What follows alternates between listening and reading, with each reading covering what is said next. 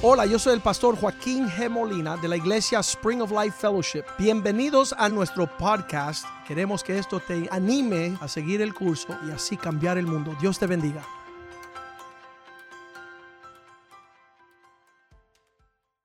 Padre, te damos gracias por tu presencia, te damos gracias por uh, estar en medio de tu pueblo, estar reunidos acá, uh, aquellos que han de ser salvos, tu iglesia, Señor aquellos que tienen promesa de ser cabeza y no cola, Señor, de ser más que vencedores. Le damos gracias que estamos escuchando tu palabra, tu propósito, tu deseo para nuestras vidas, en lo que las personas escuchan más las voces que existen en esta generación. Nosotros hemos decidido que los cielos y la tierra pasarán, pero tu palabra nunca pasará. Que tu palabra está vigente, Señor, que no expira Enséñanos tu palabra para no pecar contra ti, Señor. Que podamos vivir según el mandamiento y leer tu palabra y vivir conforme la luz que se desprende de ella, Señor. Danos sabiduría para entender y para poner por obra tu palabra, Señor, para vernos florecer y fructificar y cumplir todo lo que tienes para nuestras vidas. Bendice a tu pueblo, Señor, que al escuchar y obedecer tu palabra podemos florecer y que sea manifiesto, Señor, que tu misericordia nos ha alcanzado y tu salvación está con nosotros. Bendícenos en este tiempo, prospera tu palabra en nuestros corazones y que podamos, Señor, saber que tu palabra no retorna vacía. Cumple el propósito por lo cual tú la envías. Le damos gracias en el nombre de Jesús de antemano. Te glorificamos y te damos gracias, oh Dios. Amén y amén. Cuando estaban buscando los discípulos el tiempo y la hora de que Dios hiciera su obra, le hicieron esta pregunta en Hechos 1.6. Ellos querían conocer el corazón de Dios y, y cómo iba a existir algo que se llamaba la restauración. Entonces, los que se habían reunido le preguntaron diciendo, ellos se encuentran con Jesús después de la resurrección y le hacen estas palabras, Señor, ¿Cuándo vas a restaurar el reino a Israel? Y será en este tiempo. Ellos sabían que la promesa de Dios es que Dios había de restaurar todo lo que estaba fuera de lugar. Cuando estamos hablando de esta restauración, es algo que las personas no conocen que es posible. Muchas personas viven en el dolor y, y la pérdida de hacer, haber sido ah, ah, destruido, devastado con situaciones de muerte, de separación, de destrucción, de ruina, y ellos estaban buscando la forma, diciendo, Señor, cuando tú vienes a hacer lo que tú prometiste? Y eso significa que nosotros como creyentes del Señor no seamos satisfechos antes de que se cumpla esa realidad. En otras palabras, cuando llegamos al Señor, escuchamos la capacidad que Dios tiene de restaurar todas las cosas. Y, hace, eh, uno se hace, yo estaba viendo esta mañana en el primer servicio, en lo que muchos de los creyentes escuchaban esta palabra, lo hacían cínicamente, como diciendo, no es posible que Dios arregle lo que está deshecho y está al fuera de lugar. Ah, y, y yo tengo que expresar de parte del Señor lo que dice la palabra. Él es un Dios que restaura. Él es un Dios que hace que todas las cosas vuelvan al lugar propio y exacto.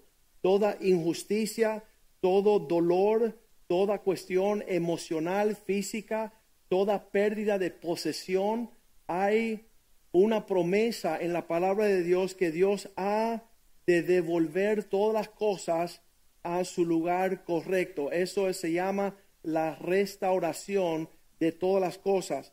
Cuando Cristo tiene el encuentro con saqueos en Lucas 19, 9, él empieza a ver cómo las cosas cogieron su rumbo, cada cosa en su lugar. Y Jesús observando esto, en la vida de Saqueo, dijo, hoy ha venido la salvación a esta casa.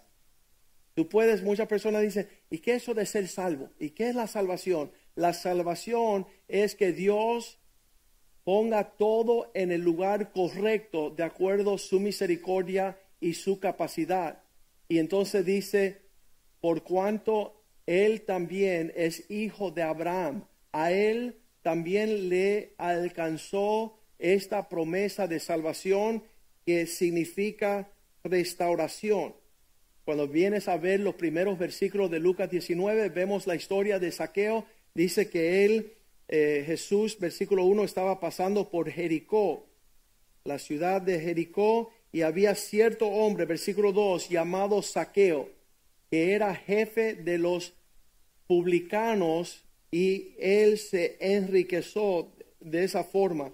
Um, él colectaba los impuestos Versículo 3, Saqueo estaba tratando de observar a Jesús, pero no podía ver a causa de la multitud, pues él era de pequeña estatura. Versículo 4 dice que él corrió adelante, subió a un árbol sicomoro para verle, porque había de pasar por allí. Él hizo planes para encontrarse con Jesús. Versículo 5, cuando Jesús había alcanzado ese lugar y llegó mirando hacia arriba. Eso es, yo digo que esto es algo raro. El rey eh, mira hacia arriba y el pequeñito está en su altivez mirando hacia abajo. Que si el Señor Jesús fuera prepotente solamente a mirar lo que estaban abajo y no en su misericordia miró hacia arriba a ese pequeño en ese árbol y le dijo, date prisa y desciende. ¿Cuántos de nosotros tenemos que descender de nuestras alturas para alcanzar que Jesús nos encuentre? Porque hoy es necesario que yo pose en tu casa. La invitación que Cristo le extendió. Versículo 6, Saqueo apresuradamente descendió y le recibió gozoso. Ahora, ¿qué sucede cuando Cristo hace una cita para verse con este hombre en su casa. Dice el versículo 7, las personas empezaron a murmurar. Todo el mundo decía, mira Jesús como entra a reposar en la casa de un hombre tan siniestro. Se supone que Jesús no entre a su casa. ¿Y, y cuánto dan gracias a Dios que Jesús entra a nuestra casa a pesar de lo que digan la gente? ¿Verdad? No se merece que visite la casa de Joaquín. Pues gracias a Dios que Dios es Dios y no escucha a los hombres. Dice allí Saqueo, en este instante, mira lo importante de tener un encuentro con el Señor. Entonces Saqueo, puesto en pie, dijo al Señor Jesús, He aquí, Señor, la mitad de mis bienes voy a dar a los pobres. Eso a mí me encanta cuando una persona tiene un encuentro verídico con Jesús. Nadie le está diciendo lo que él tiene que hacer.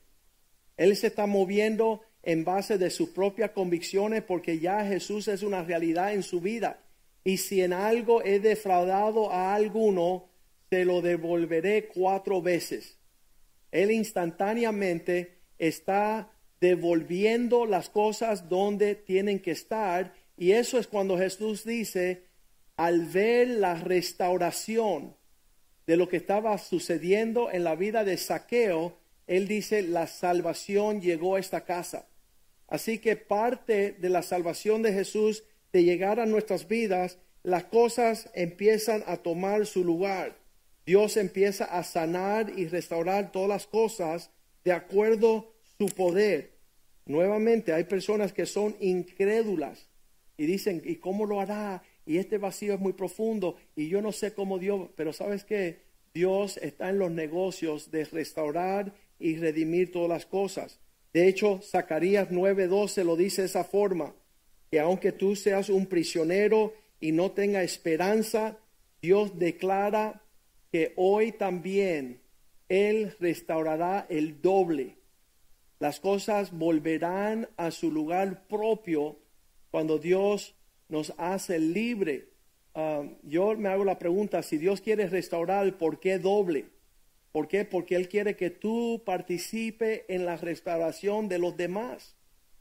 Que tú no solamente dices, bueno, yo perdí, Dios me restauró y me voy feliz. No, Yo perdí, Dios me restauró, me dio doble y ahora yo puedo ir a ayudar a restaurar a los demás. Yo soy parte de ese ministerio y no hay mayor gozo. Yo le digo a las personas cada vez que me llega una viuda desahuciada, porque tú quieres ver a, una situación desesperada cuando una mujer llega a mi oficina y dice, mi esposo me abandonó. Y yo digo, wow, qué malvado. Se supone que él tuviera el llamado de proteger y proveer y defender y abastecer para esta doña. Entonces yo digo, ¿sabes qué? Dios te va a hacer la mujer más rica del mundo para que tú tengas una administración mucho por encima de un esposito que te dejó. Si tú te postras a los pies de Jesús, prepárate para que Él llene tu estanque. Y yo quiero montarme en ese yate de 90 pies por el medio del Caribe cuando Dios empiece a bendecir a la que la persona dice que está desamparada, desolada. Dios hará de ella una hermosa novia. Deja que Dios lo haga. Yo me acuerdo de la mujer más rica de, Ecuador, nos convidó bien rapidito. Ya le voy a decir un testimonio, quizás tú no sepas. Cuando la iglesia comenzó, teníamos unos tres años de iglesia la mujer más rica de, Ecuador nos convidó a su casa allá en Ecuador. Y ella dijo, Pastor Molina, si usted se muda de Miami aquí a Ecuador, yo le voy a hacer un estadio para que usted tenga su iglesia. Va a ser grandísima. La mujer más rica. La esposo la había dejado bien jovencita con unos niños um, bien chiquitos y él bien prepotente decía, tú nunca vas a lograr nada porque yo te mantengo a ti. Quién sabe cuando ella miró al cielo y hizo una conexión de Dios, ella compró, no sé cómo se le dicen, allá en, en la ciudad de Guayaquil había un cerro y era grandísima. Y, y esta, este cerro ella pudo hacer como 20 casas y ella hizo su mansión encima del cerro y el hombre vivía abajo y ella lo pasaba todos los días. Bueno, me voy para allá, para mi mansión en el cerro y ella lo mantuvo a él hasta el día que murió. Y ella era una de las mujeres más ricas de todo el país. ¿Por qué? Porque así Dios le, le quiso. Dios quiso restaurarla a ella y la restauración que vemos en la Biblia no es algo espiritual, es total. Es físico, es alma, es espíritu, es la abundancia de todas las cosas. Cuando Dios dice que Él anuncia la restauración, el doble de todo lo que había perdido lo que su pueblo había perdido. Allá vemos en Job 42.10, vemos también que a la final de la vida de, de Job, dice que Jehová quitó la aflicción de Job cuando él estaba orando por sus amigos. Cuando él empezó a enfocarse en otras personas, Dios le aumentó el doble todas las cosas que habían sido quitadas de Job.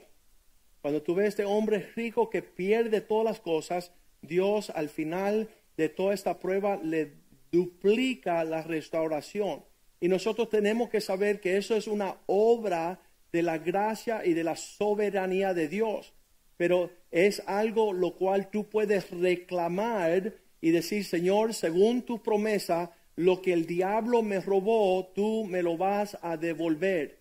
De hecho, allí en el Salmo, digo, el Proverbio 6, 31, la medida correcta es que si tú sorprende al hurtador en su robo, él tiene que pagar siete veces de lo que él te robó.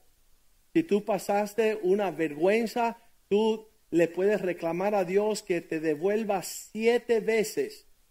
Tenemos ejemplos que se regresa el doble Dios doblará, duplicará la restauración. Pero aquí dice, Él entregará todo lo que haber, el haber de su casa, todo lo que Él robó, siete veces de regreso puede ser tu reclamación. No te quedes con las heridas de haber sido despojado.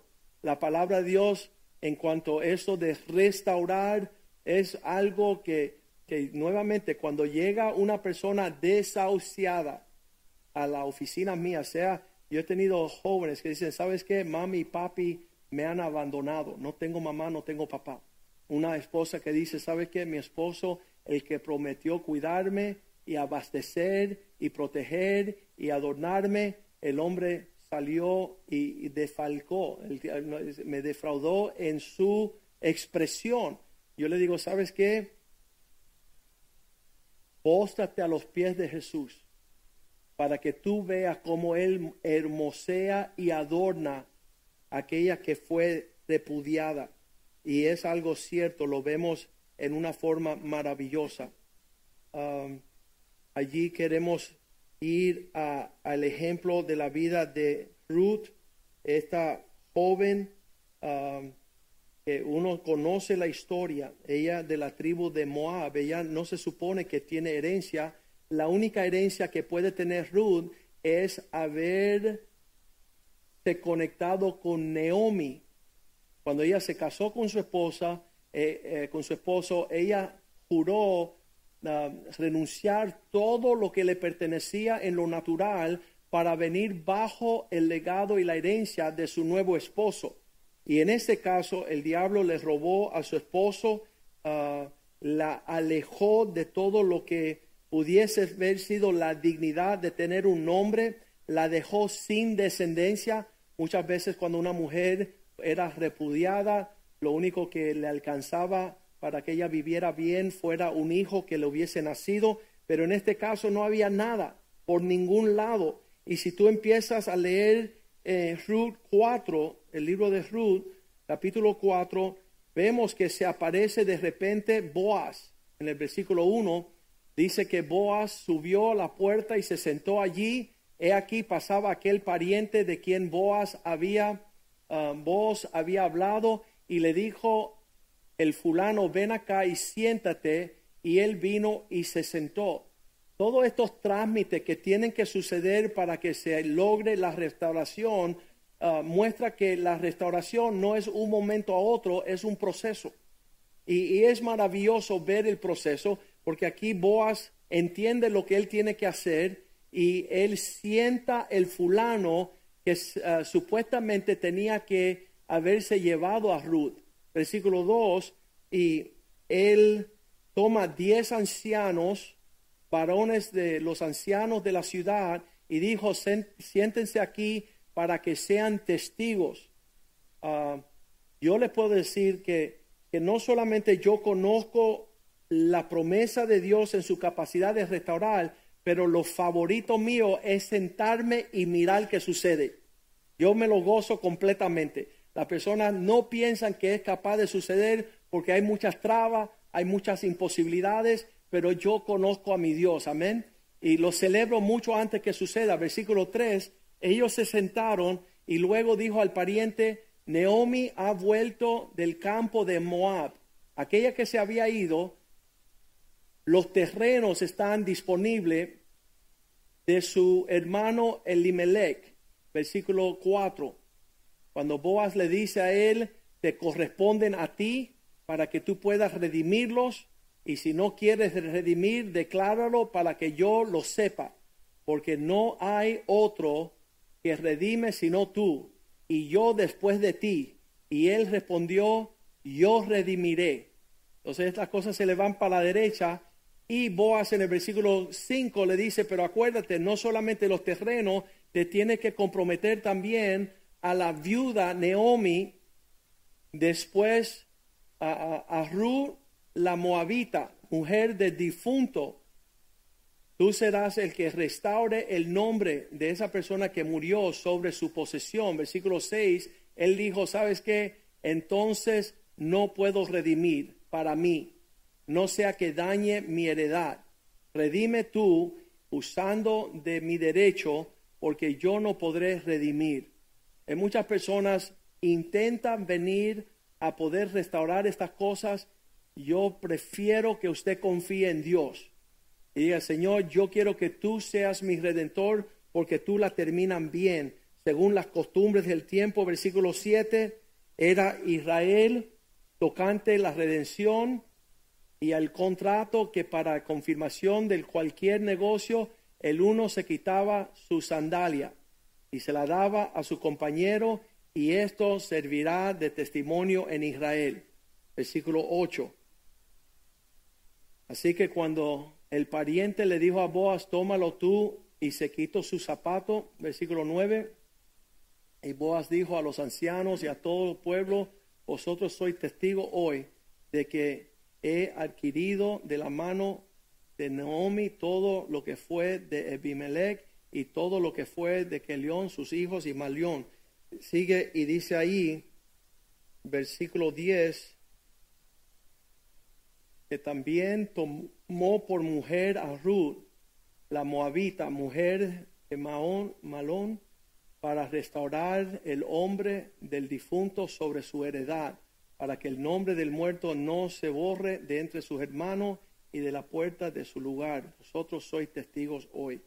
Uno de, los versículos favoritos míos en todo este relato es, como dice la Biblia, que todo lo que parecía una, un vacío y una pérdida se le regresó um, a Boaz. Y mira lo que dice, ella siendo, um, versículo 13, Boaz pues tomó a Ruth y ella fue su mujer y llegó a ella Jehová, le dio que, concibiese y diese a luz a un hijo. Le dio un hijo llamado Obed, versículo 17, y le dieron este nombre que fuese el padre de Isaí, el padre de David en la línea mesiánica. Dios llevó la restauración de esta mujer a tal nivel que le dio un puesto en el legado de la genealogía la línea mesiánica en su vientre cuando no había nada. Entonces esto tiene que prestarnos a la atención rápidamente para reclamarle a Dios, Dios, estoy disponible para que tú complete tu restauración en mí. Todo lo que sucedió de ante mis antepasados que cometieron errores, se desviaron, uh, rompieron los lazos, se distanciaron de Dios. Dios, obra en mí lo que tu palabra me promete. Joel 2.25 lo dice con una claridad tremenda. Yo, dice el Señor, restauraré, voy a restituir los años que comió la oruga, el saltón, el revoltón y el langosta. Y la langosta, los grillos que vienen a comer las cosechas.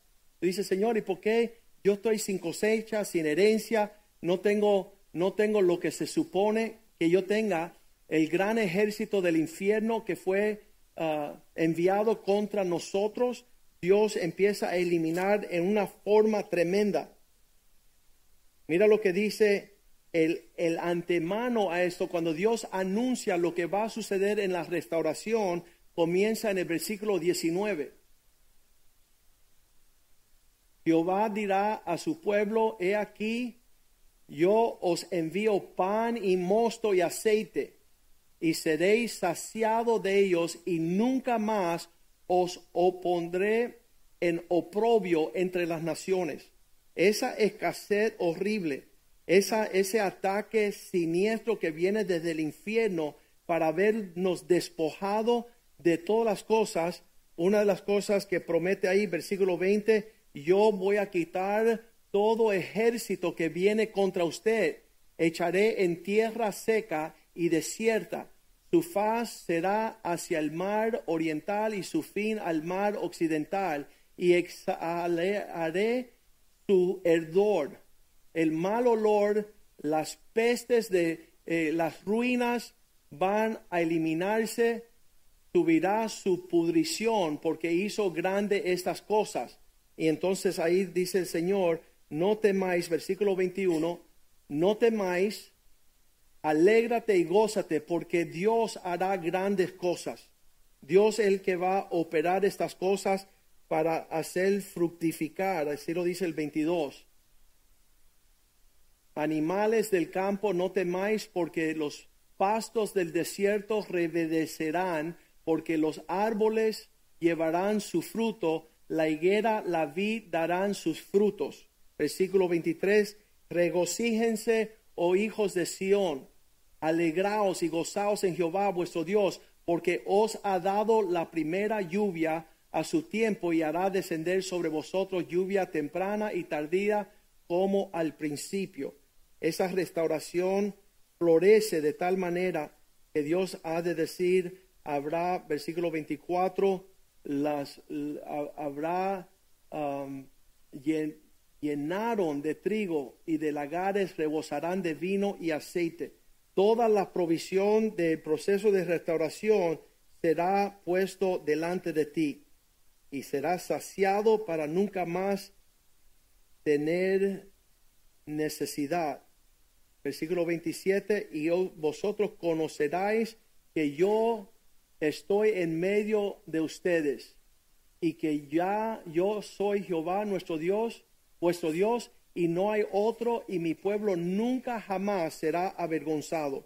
Esa es la provisión del Señor para aquellos que esperan y buscan la restauración. Dice el salmista 51, 12, dice, Señor, restaurame el gozo de mi salvación.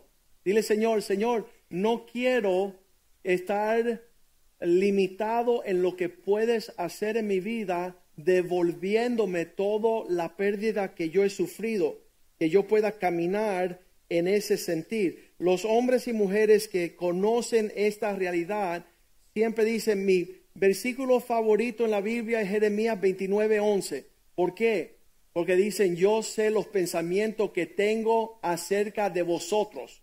¿Qué es el pensamiento que Dios tiene hacia nosotros? Son pensamientos de salvación y de restauración. Son pensamientos de volver las cosas como han de haber sido.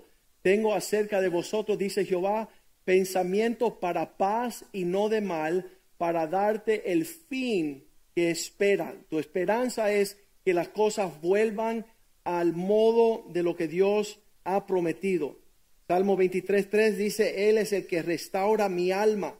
Él es el que restaura el gozo de mi salvación. Él es el que restaura mis bienes como Job.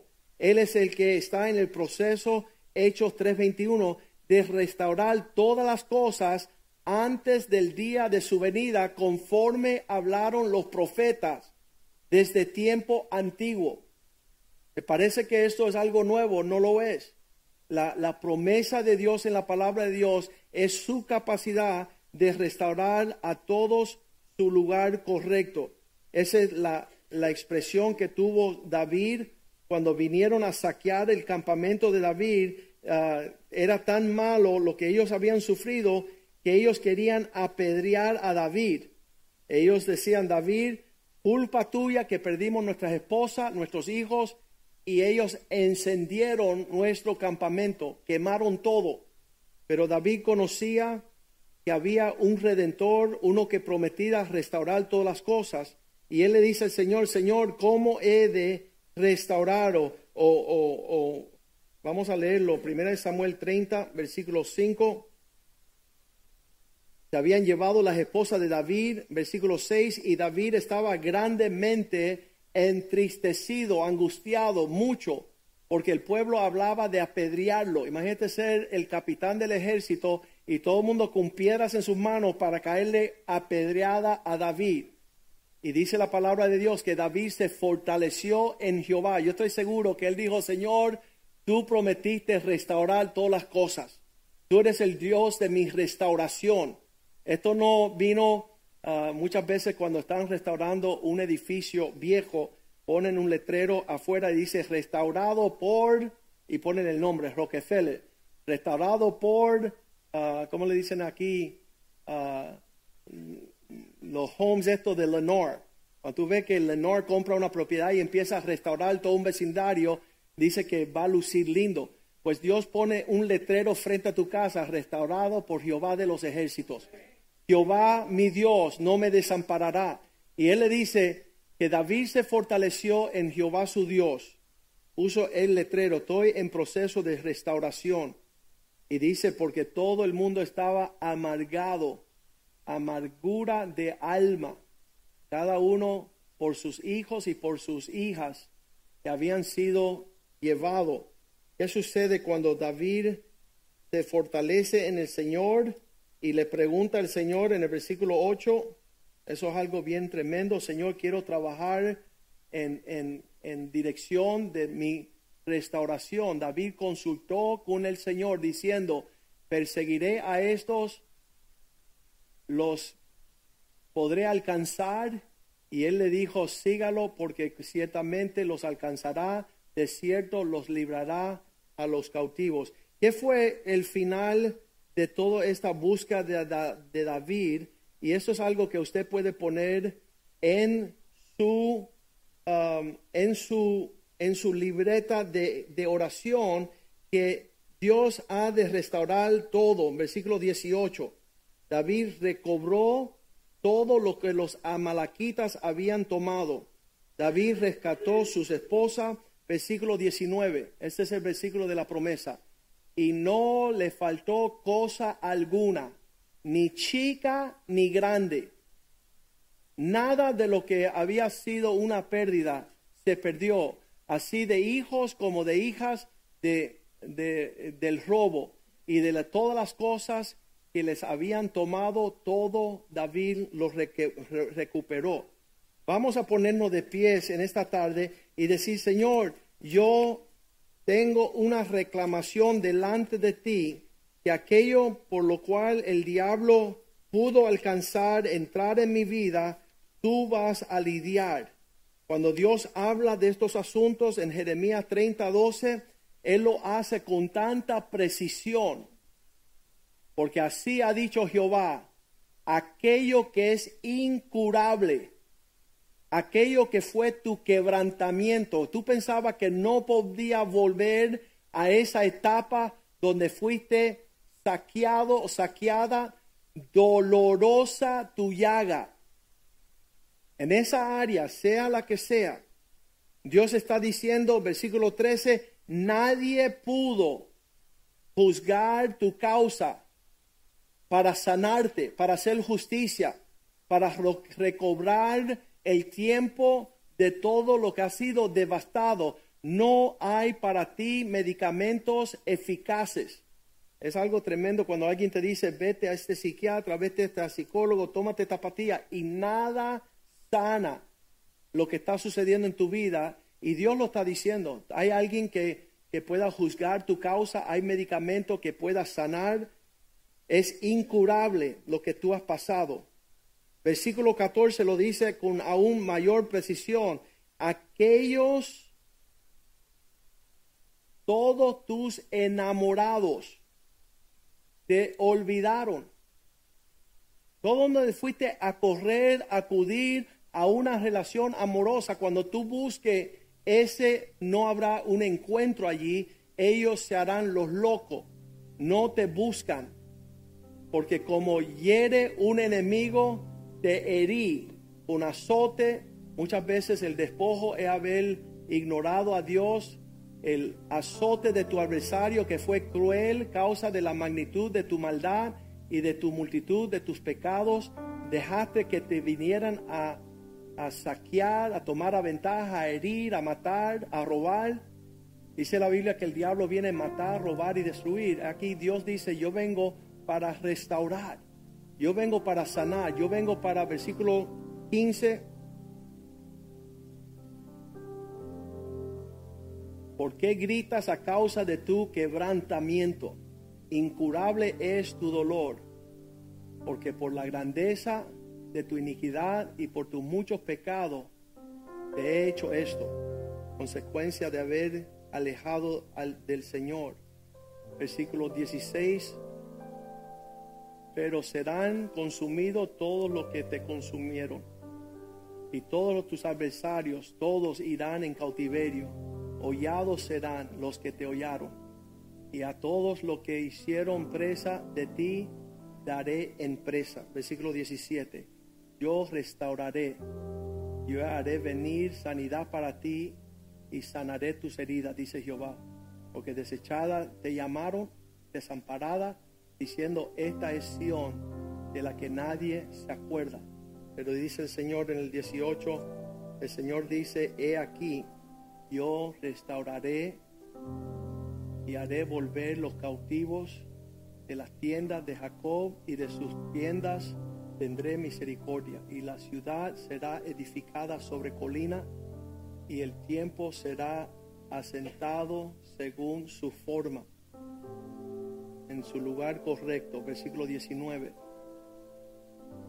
y saldrá de ellas acción de gracia. Esa va a ser la expresión nuestra cuando veamos la restauración de todas las cosas. Y voz de nación está en regocijo. Y los multiplicaré y no serán disminuidos. Los multiplicaré y no serán menoscabados. No irán sin ser reconocidos. Versículo 20. Serán sus hijos como antes y su congregación delante de mí será confirmada y castigaré a todos sus opresores. Dios se para a defendernos de manera poderosa. Cuando Dios empieza a restaurar a su pueblo, nadie se meta en el medio porque van a ser aplastados por la planadora. Dios vendrá a hacer una gran obra en nosotros y la hará ah, con creces maravillosa esa es la esperanza por la cual nosotros podemos, como dice Gálatas 6.1, nosotros después iremos a restaurar a otras personas. Hermanos, si alguno fuere sorprendido en alguna falta, vosotros que sois espirituales, restaurarle con un espíritu de mansedumbre. Vamos nosotros a ser parte de la edificación, porque ya hay demasiado que se oponen a decir ya la fastidiaste, la dañaste, no hay forma de rectificar lo que estamos viendo. Tú le dices, ¿sabes qué? Conozco a mi Dios. Y el que conoce a Dios verá grandes prodigios, verán grandes milagros de parte de Dios. Dios restaurando nuestra salud, Dios restaurando nuestro espíritu, Dios restaurando nuestro gozo, Dios restaurando doble de todas las cosas que se perdieron y aún un reclamo que tenemos delante del Señor es, Señor, siete veces una orden de perfección de las cosas que yo he sufrido, que han causado vacío, han causado vergüenza, han causado pérdida de tiempo, de talentos, de tesoros. Yo reclamo hoy, Señor, sobre tu congregación. Yo reclamo, Señor, que ellos vean que tú levantas una bandera de amor sobre nosotros, oh Dios. Yo declaro ahora mismo en el nombre de Jesús, si tú eres una persona que quiere someter tu restauración delante de su presencia, levante su mano en la casa de Dios y dice, Señor, heme aquí, te presento una petición y una reclamación por la restauración de todas las cosas. Las veces que fui engañado, las veces que fui desviado, distanciado, distorsionado de tu propósito, pedimos Señor hoy que tú hagas una manifiesta obra de restauración sobre la vida de cada hombre, cada mujer, cada joven, oh Dios, cada familia, Señor, y que veamos y sea notorio en todo lugar. Que tú, Señor, levantes bandera de restauración sobre nuestras vidas. Queremos que tú restaure donde la vergüenza ha llegado a azotar, donde ha habido oprobio, donde ha habido desnudez. Ven, oh Señor, y cubre esta desnudez con el manto de tu gloria, con el manto de tu alegría, Señor. Pedimos en el nombre de Jesús que nosotros seamos como Ruth, Señor, un pueblo que una vez fue desamparado, ahora podemos decir, tenemos, estamos comprometidos a casarnos con el príncipe de paz. Tenemos, Señor, en nuestra vida una provisión y una protección maravillosa, Dios. Señor, donde quiera que la desesperación ha podido entrar en nuestro corazón, hoy nuestras esperanzas se renuevan en ti, oh Dios. Tú haz la obra perfecta sobre tu pueblo, Señor. Y nosotros habrá cánticos de gozo y de alegría en la tienda de los justos, oh Dios. Restaura todo lo que se ha perdido, Señor. Restaura todo lo que el mundo dice que es incurable, Señor. Obra tus maravillas en medio de tu pueblo, Señor. Que nosotros podamos regocijarnos con nuestro redentor, nuestro restaurador, aquel que tiene pensamientos de bien y no de mal, para darnos un futuro y una esperanza. Te lo pedimos en el nombre de Jesús y el pueblo de Dios dice amén, amén y amén. Aleluya. Gracias, oh Dios. Praise you, Jesus.